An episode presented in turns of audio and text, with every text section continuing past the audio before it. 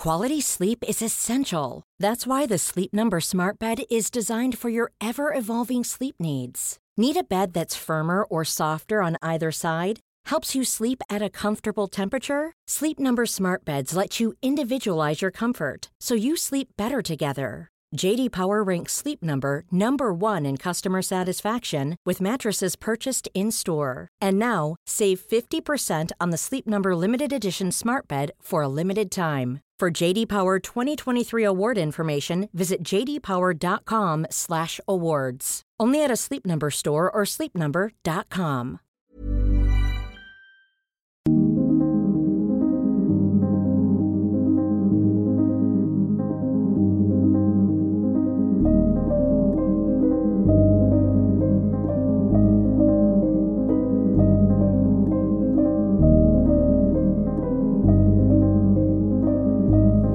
podcast Over and Out. Alors aujourd'hui, je vais vous parler du fameux Richard Ramirez.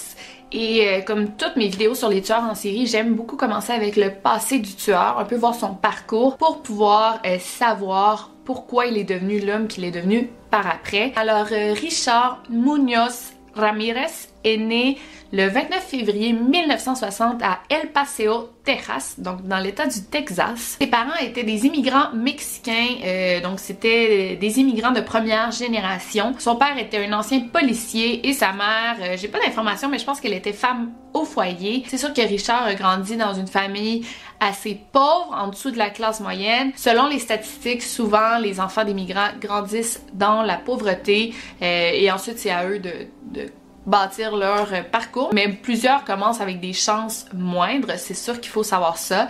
Euh, il a grandi dans une famille de cinq enfants, c'était le petit dernier. L'enfance de Richard Ramirez n'avait rien de particulier. C'est sûr qu'il traînait avec des gens, euh, des moins bonnes fréquentations, mais très jeune, euh, ça allait super bien. Son père, on dit qu'il était colérique, mais je sais que les pères mexicains à cette époque, euh, Surtout euh, s'il travaille toute la journée, il pouvait pas subvenir aux besoins de sa famille, c'est un stress et je veux pas excuser, mais euh, c'est assez fréquent à cette époque que les pères mexicains sont violents. C'est dans la culture mexicaine que les pères, euh, par exemple, ils vont punir leurs enfants avec une ceinture. Pour nous, les, ben pour moi, là, pour les Canadiens, on trouve ça horrible, mais c'est assez fréquent chez les Mexicains. Richard, très jeune, il était super drôle. À ce qui paraît, il avait un très bon sens de l'humour.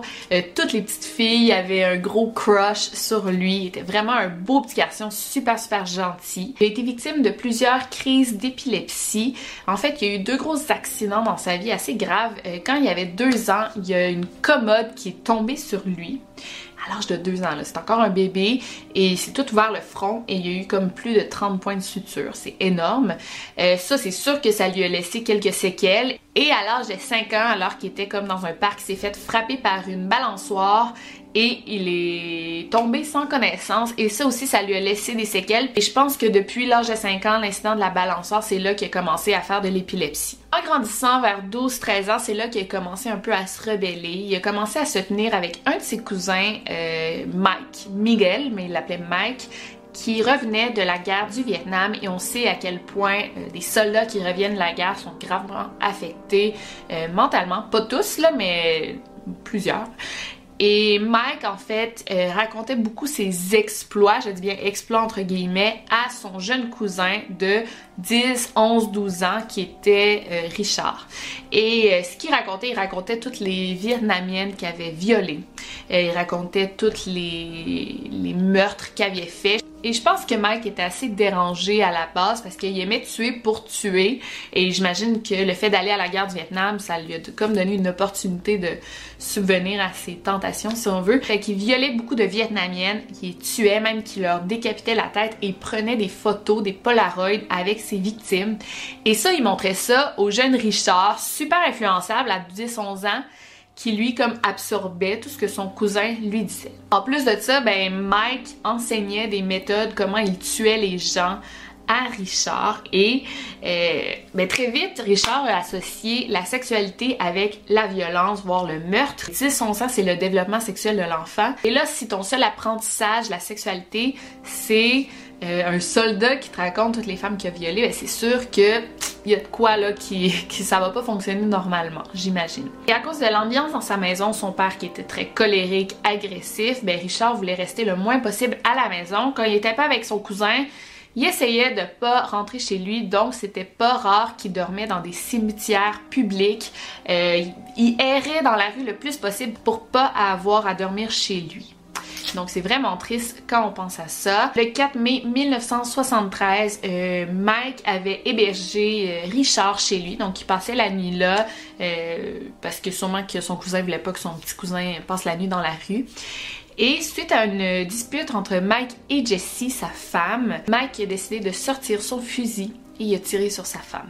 Donc Richard a assisté au meurtre de la femme de son cousin. J'imagine que cet incident était extrêmement traumatisant pour Richard qui avait 13 ans. Ensuite, j'ai lu un peu et Mike, en fait, il a été interné 4 ans dans un hôpital psychiatrique parce que le meurtre de sa femme était dû à, la folie, là. sûrement à cause d'un syndrome post-traumatique suite à la guerre du Vietnam. Donc, il a été interné 4 ans et après, il a été libéré et il a continué à se tenir avec Richard Ramirez. Mais là, Richard n'avait plus où aller. Il pouvait pas aller chez eux, il pouvait pas aller chez son cousin. Donc, c'est sa grande sœur Ruth qui l'a hébergé elle, elle était mariée avec un homme du nom de Roberto.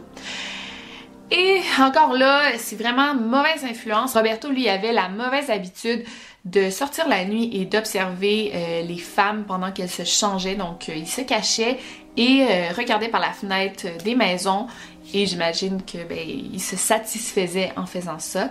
Et souvent, il amenait son beau-frère, soit Richard, le jeune Richard, à faire ses tournées nocturnes avec lui. Ensuite, Richard a commencé à se tenir avec euh, des jeunes de son âge, aussi des mauvaises fréquentations. Il a commencé à prendre du LSD, à voler des voitures. Donc, il était vraiment en pente descendante. Et comme je vous dis, tous les exemples d'hommes qu'il a connus dans sa vie, des exemples de père, ben, c'était toujours un rapport de dominance. Donc, c'était toujours l'homme qui dominait la femme, soit Roberto, son beau-frère, qui observait les femmes pendant qu'elles se changeaient, soit son cousin qui a tué sa femme, soit son père qui était agressif. Donc, c'est sûr que quand tu grandis avec des modèles comme ça, c'est difficile. Un peu plus tard, Richard Ramirez s'est trouvé un emploi dans un Holiday Inn, dans un hôtel, et il y a un incident assez fou. Il y avait la clé pour entrer dans chacune des chambres, et une nuit, il y a un client qui est entré dans sa chambre, et Richard était en train de violer sa femme. Donc suite à ça, le couple a porté plainte contre Richard Ramirez. Euh, il a été arrêté, mais au moment de faire un témoignage officiel devant le juge, le couple n'a pas voulu le faire, se sont pas présentés, donc Richard a été libéré. Suite à cet incident, Richard a quitté le Texas sans terminer ses études à l'âge de 22 ans et est allé s'établir en Californie. En arrivant à Los Angeles, ces choses ont empiré pour Richard. Il a commencé à consommer beaucoup, beaucoup de drogue, de cocaïne. Euh, il est devenu alcoolique, donc il buvait énormément et il s'est mis à traîner dans le quartier Skid Row dont j'ai déjà parlé dans ma vidéo sur Elisa Lam. Je vous encourage à aller la regarder, mais le quartier Skid Row, là c'est moins pire, mais encore là c'est pas un quartier euh, super riche. Mais à l'époque surtout, euh, il y avait beaucoup de toxicomanes, des, des sans-abri qui se tenaient là. Euh, c'était vraiment pas un beau quartier et à ce qu'il paraît, il est resté dans l'hôtel où Elisa Lam est morte plusieurs années plus tard. Sans emploi, euh, sans skills non plus pour survivre, qu'est-ce qu'il faisait Richard? Il allait dans les suburbs qu'on appelle, euh, dans les quartiers un petit peu plus riches à l'extérieur du centre-ville pour voler les gens riches. Donc, il entrait par effraction chez les gens, soit par des fenêtres ou des portes débarrées et il allait euh, voler des objets de valeur. Ça fonctionnait bien là, de ces vols dans les maisons, il s'était pas fait prendre, donc les choses ont vraiment euh, augmenté assez vite. Il a commencé à prendre plusieurs risques dont rentrer chez les gens pendant qu'ils dormaient. Il allait pas seulement dans les maisons vides, il allait chez les gens euh, pendant qu'ils étaient dans leur chambre en train de dormir. Et en se rappelant comme son passé avec son beau-frère Roberto, j'imagine qu'il commençait à prendre plaisir en entrant chez les gens et à les regarder dormir. Euh, et c'est là, là que ses crimes ont augmenté comme ça super super rapidement. C'est à l'âge de 24 ans que Richard Ramirez a commis son premier meurtre et honnêtement je trouve que c'est un meurtre qui lui ressemble pas du tout. Et c'est franchement le plus horrible de tous. Euh, je vais vous le dire là parce que vous êtes là comme pour ça, mais c'est vraiment dégueulasse. Là. Avant de vous parler du meurtre, je veux juste vous dire, Richard Ramirez était connu pour être satanique, mais un vrai de vrai là. Euh, il écoutait beaucoup de heavy metal. Bon, je sais, pense pas qu'il y ait un lien avec la musique et le satanisme, mais lui, il croyait en Satan, il lisait sur les rituels sataniques, c'était dans les gros premiers satanistes reconnus. En fait, à cette époque-là, Richard était rendu à San Francisco. euh, ça a eu lieu le 10 avril 1984. Il résidait dans un hôtel, euh, j'imagine pas très cher, et il y avait une famille qui résidait là. Donc, deux parents avec une petite fille du nom de May Leung de 9 ans. Et une soirée, euh, Richard a enlevé la petite fillette de 9 ans et l'a amenée au sous-sol de l'hôtel et il l'a violée, poignardée et battue à mort. Et pourquoi on pense que c'est un rituel satanique? En fait, quand on l'a trouvée, elle était nue. Elle était pendue euh, par ses vêtements, genre à des tuyaux, la tuyauterie dans, des sous-sols d'hôtel. Et elle était comme accrochée euh, comme le Christ en forme de croix.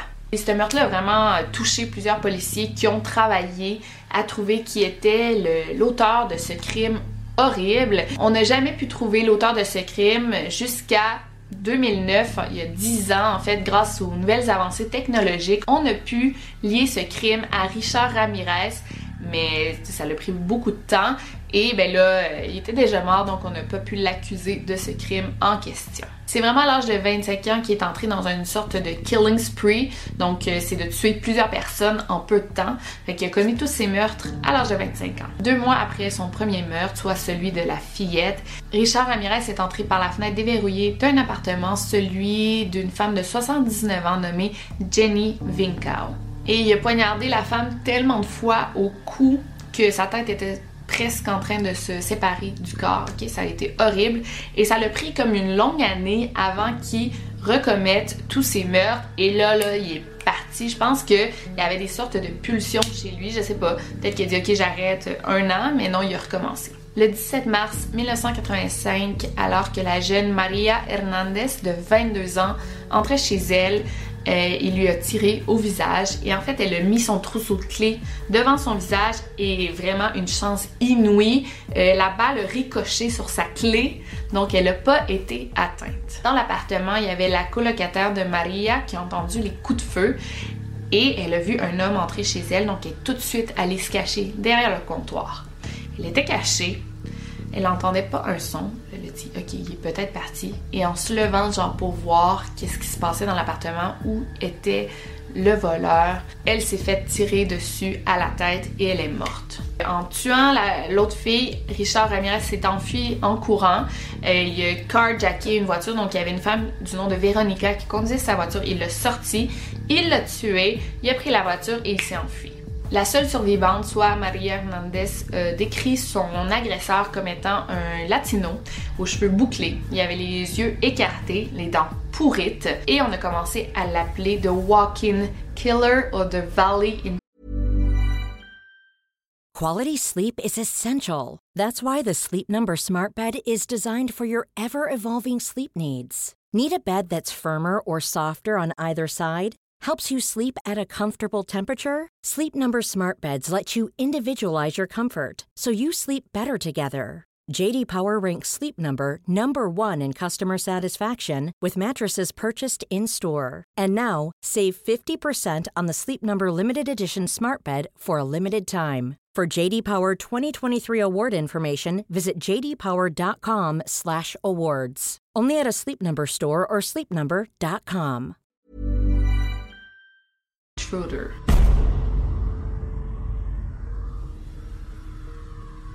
Dix jours après le double meurtre, soit le 27 mars 1985, à 2 heures du matin, Richard Ramirez est entré chez un homme de 64 ans nommé Vincent Zazara. Il l'a tué dans son sommeil et il y avait sa femme, Maxine, à côté de lui, 44 ans. Elle a entendu son mari se faire tuer, donc elle s'est réveillée vraiment en sursaut. Richard Ramirez a battu un peu la femme pour la terroriser. Il l'a attachée et ensuite il a demandé où étaient ses objets de valeur. Pendant qu'il est en train de voler la maison, la femme, Maxine Wow, a réussi à se détacher Elle a pris son gun, son fusil qui était caché en dessous du lit.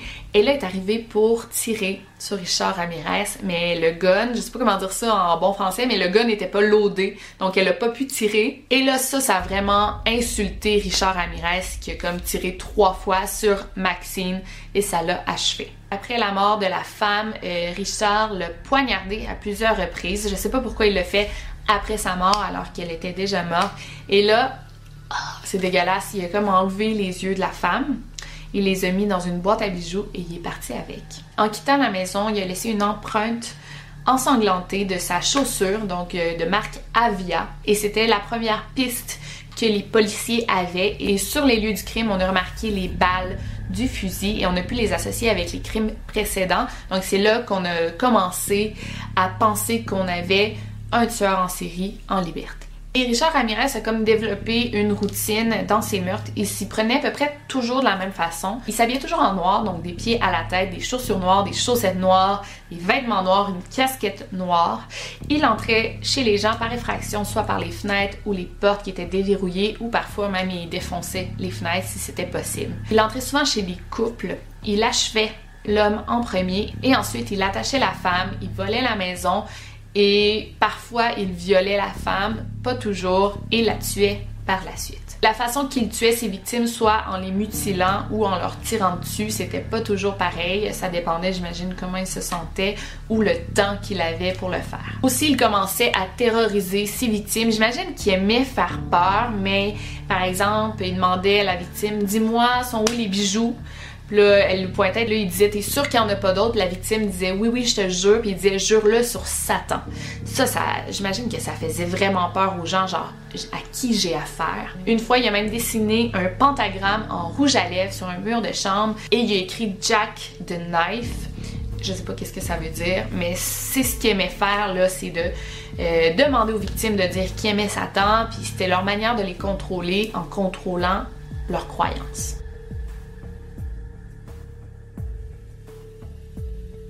Au mois d'août 1985, il y a le maire de San Francisco qui a fait une conférence de presse.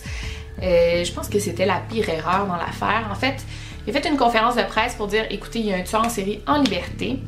On n'a pas beaucoup de preuves, mais on sait qu'il porte des chaussures de telle marque parce qu'on a retrouvé sa trace de chaussures sur deux scènes de crime différentes. Lock your doors, lock your windows, If you have the ability to provide additional security devices, then by all means do so. Who wants to be next? I don't. No one else does. Donc ça, ça l'a vraiment fâché les enquêteurs, les détectives, parce qu'ils disent crime, c'est notre seule preuve qu'on a. On veut la garder secrète pour pas que le tueur sache qu'on le sait. Dans le fond, sa marque de chaussures. Et en effet, Richard Ramirez a bien vu cette conférence de presse. Qu'est-ce qu'il a fait par la suite? Il a tiré sa paire de chaussures sur le pont du Golden Gate et ensuite il a quitté San Francisco pour se rendre à Los Angeles. Mais les policiers commençaient quand même à connaître ses techniques. Euh, donc il y avait une chasse à l'homme 24 heures sur 24. Euh, on cherchait de Original Night Stalker. Donc c'est comme ça qu'on l'appelait, donc le stalker de la nuit. Le 24 août 1985 fut une nuit très très importante dans le parcours de Richard Ramirez. En fait, il s'est présenté chez un homme du nom de James Romero. Et là, il essayait de voir comme par où il allait rentrer pour faire ses vols et ses meurtres. Et James Romero avait un enfant du nom de James aussi, de 13 ans, qui lui était réveillé puis a entendu quelqu'un comme en train d'essayer d'entrer dans la maison. Donc, il est allé tout de suite avertir son père puis dire Papa, comme il y a quelqu'un qui essaie d'entrer dans notre maison.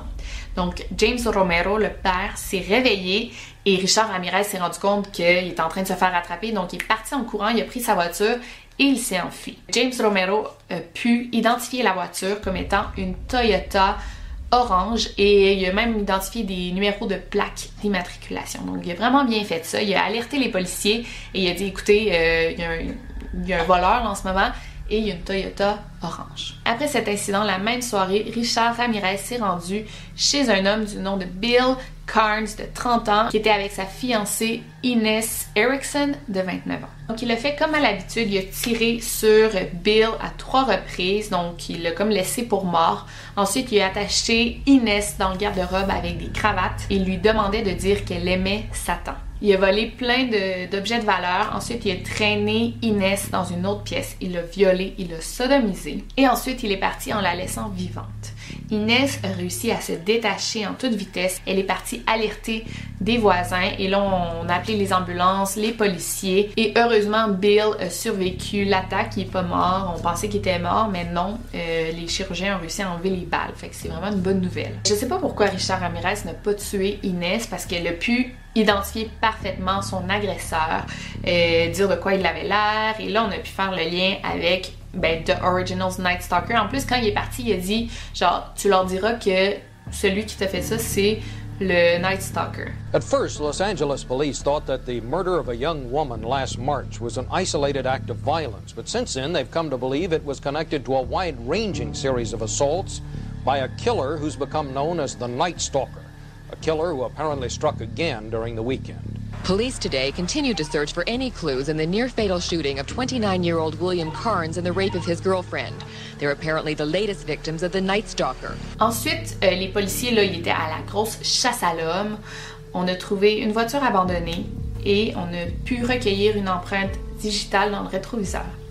Cette empreinte appartenait à un jeune homme de 25 ans nommé Richard Qui venait du Texas. Et en fait, on s'est rendu compte qu'il y avait vraiment un long dossier euh, criminel, plusieurs vols de voitures, des vols, euh, après l'incident du Holiday Inn, et on a même pu obtenir une photo, là, un mugshot de qui il était. Fait que là, on savait c'était qui le tueur en série. On a publié sa photo partout dans les médias et les policiers ont fait une conférence de presse pour dire on sait qui tu es et bientôt tout le monde entier va savoir qui tu es, tu pourras plus te cacher bien longtemps encore. Richard, lui, a essayé de fuir Los Angeles le plus vite possible. Il savait qu'il avait merdé, mais il savait pas à quel point. Il savait pas que tout le monde entier le recherchait. Donc, il a pris un autobus pour l'Arizona et allait visiter son frère. il a pris l'autobus. En arrivant en Arizona, la rencontre avec son frère n'a pas pu se faire parce que je pense qu'il était pas là ou quelque chose comme ça. Donc, il a décidé de revenir à Los Angeles. Avant de revenir, soit le 31 août, il a décidé d'arrêter dans une épicerie. Et là, il y avait un groupe de femmes âgées qui regardaient comme une revue ou un journal et disaient genre « C'est elle, le matador, le matador ». Donc c'est lui l'assassin. Et il a dit assassin, il regarde. Et là, il était en première page, la une du journal, son gros visage. Il a pris peur, il s'est enfui de l'épicerie en courant il a essayé de hijacker une autre voiture, donc de sortir quelqu'un de la voiture. Et il y a des citoyens qui l'ont vu, puis ont dit genre El Matador, El Matador. Donc ils ont couru après, il a essayé de sauter par-dessus des clôtures. Et finalement, il y a un citoyen qui l'a frappé à la tête avec une barre de fer, ça l'a assommé. On l'a retenu jusqu'à temps que la police arrive pour l'arrêter. C'était la fin du Original Night Stalker. Il s'est fait arrêter. Je pense que Richard Ramirez aimait énormément l'attention médiatique. Durant le procès, là, il se croyait vraiment une superstar. C'est vraiment fou. Même qu'une fois, il savait qu'il se faisait prendre en photo, puis il a comme levé sa main et il y avait un pentagramme de dessiné dans sa main. Une fois aussi, il marchait en cours, puis il a crié, comme crié Hail Satan. Qu'on voit là que je pense qu'il aimait avoir l'attention vraiment. Mais les avocats étaient comme, il est vraiment con parce qu'en disant toujours Satan, Satan, ben, on peut encore plus facilement le relier au meurtre parce que ben, il a dessiné des pentagrammes sur les murs, il disait à ses victimes euh, qu'il était un sataniste.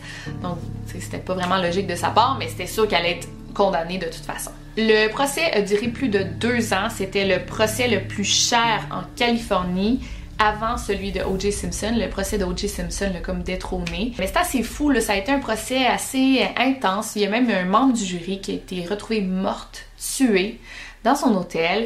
Et il y en a plein qui ont dit c'est Richard Ramirez, mais non, c'était le mari de cette femme qui l'a tué, puis ensuite il s'est suicidé. C'est vraiment fou. Et tu sais, vous savez, euh, J'aime pas ça trop me prononcer sur mes croyances. Ou oui, j'en parle assez souvent, mais tu sais, je crois pas tant à Satan, en Dieu et tout. Je crois en Dieu, mais je crois pas en Jésus. En tout cas, peu importe.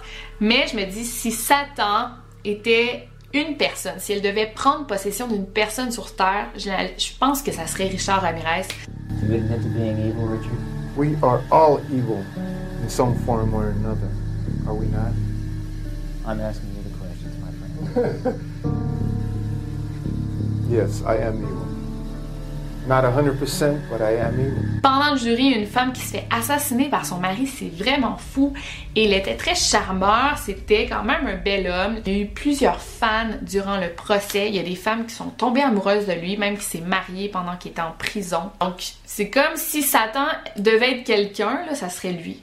Le 20 septembre 1989, Richard Ramirez a été déclaré coupable de 13 meurtres, 11 agressions sexuelles et 14 vols. On a découvert le meurtre de la fillette de 9 ans euh, plusieurs années après. Donc c'est pourquoi on l'a pas condamné pour 14 meurtres. Je sais pas si un jour on va en redécouvrir d'autres parce qu'il n'a pas avoué le meurtre de la jeune fille, mais on a comme pu euh, l'identifier. Fait que peut-être qu'avec les années et les avancées technologiques, on va savoir que finalement il a fait beaucoup plus de victimes. Donc il a été condamné à la peine de mort, mais avec les lois qui changent toujours par rapport à la peine de mort, euh, il a fait un appel en cours, donc ça a été vraiment long et c'est toujours un très très long processus. Donc il a attendu 23 ans en prison pour savoir la date de sa condamnation, mais finalement il est mort à cause de l'hépatite C, euh, des complications suite à sa maladie chronique et il est mort à l'âge de 53 ans en prison. Donc ça c'est l'histoire de Richard Ramirez. Je sais pas pour vous, mais moi c'est un tueur qui m'a toujours fasciné parce que premièrement, ben, il en parle dans American Horror Story et aussi parce qu'il aurait habité dans le Cecil Hotel, donc l'endroit où Elisa Lam est morte. Je sais pas si c'est confirmé à 100% qu'il soit resté là, mais bon, quand même. Et aussi parce que c'est l'un des premiers tueurs en série latinos. Il y en a pas beaucoup. Je sais, c'est sûr qu'il y en a eu d'autres, mais des très très connus, c'est le seul. Si vous avez aimé cette vidéo, laissez-moi un gros thumbs up. Euh, laissez-moi savoir dans les commentaires si vous le connaissiez déjà, si je vous ai appris des choses par rapport à Richard Ramirez. Et sinon, n'oubliez pas de vous abonner à mon Instagram, à mon Twitter. Je mets souvent des indices euh, sur les vidéos qui vont venir. Et sinon, n'oubliez surtout pas de barrer vos portes et vos fenêtres surtout. Over and out. When you make decisions for your company, you look for the no-brainers. If you have a lot of mailing to do, stamps.com is the ultimate no-brainer. Use the Stamps.com mobile app to mail everything you need to keep your business running with up to 89% off USPS and UPS. Make the same no-brainer decision as over 1 million other businesses with Stamps.com. Use code PROGRAM for a special offer. That's Stamps.com, code PROGRAM.